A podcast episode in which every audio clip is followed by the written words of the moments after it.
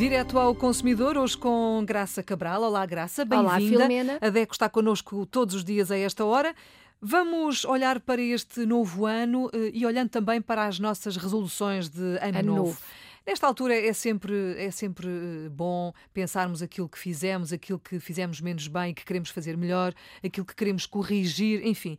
Este ano vou ser um consumidor mais atento e informado. Pode ser assim o Um lema, lema, exatamente. uma bandeira para este novo ano, nas mais variadas áreas, por exemplo, em procurar a informação antes de, de- de comprar, É verdade. estar mais atento, não é? Ler os rótulos, os etc, rótulos, etc, exatamente. etc. E perceber que, por exemplo, parece-me que já aqui falámos disto, que eh, comprar embalagens grandes nem sempre significa poupar. É verdade. E esse- este estudo que fizemos, que é extremamente recente e foi um estudo muito alargado a 17 cadeias de supermercados e hipermercados, portanto, estamos a falar de todas praticamente.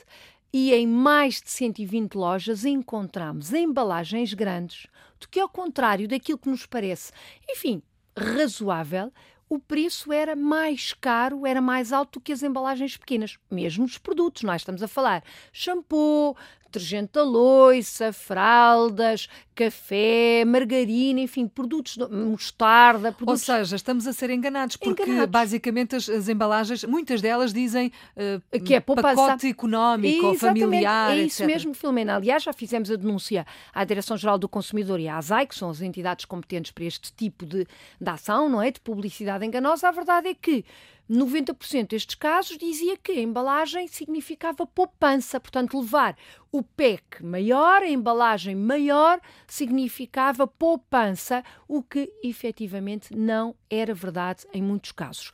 Não só a embalagem era maior, claro, acabávamos por ter mais produto que se calhar nem faz tanta falta como isso, ou faz, mas enfim, ah, por um preço que era mais elevado pela unidade. E aqui é que está a questão fundamental.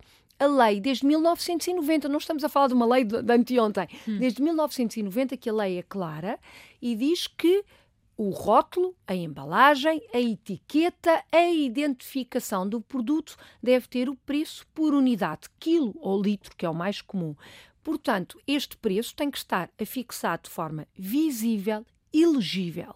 E o consumidor, que este ano vai ser mais atento e informado, tem por obrigação procurar esta informação. E procuramos, muitos de nós. A verdade é que as letras está lá. Está lá e encontramos essa informação do preço por unidade, quilo ou litro, mas uma letra tão pequenina que dificilmente o consumidor médio consegue ler essa informação. Se calhar a ideia é mesmo essa, não A é? ideia mesmo essa está lá, não está elegível, mas a lei diz que deve ser perfeitamente elegível.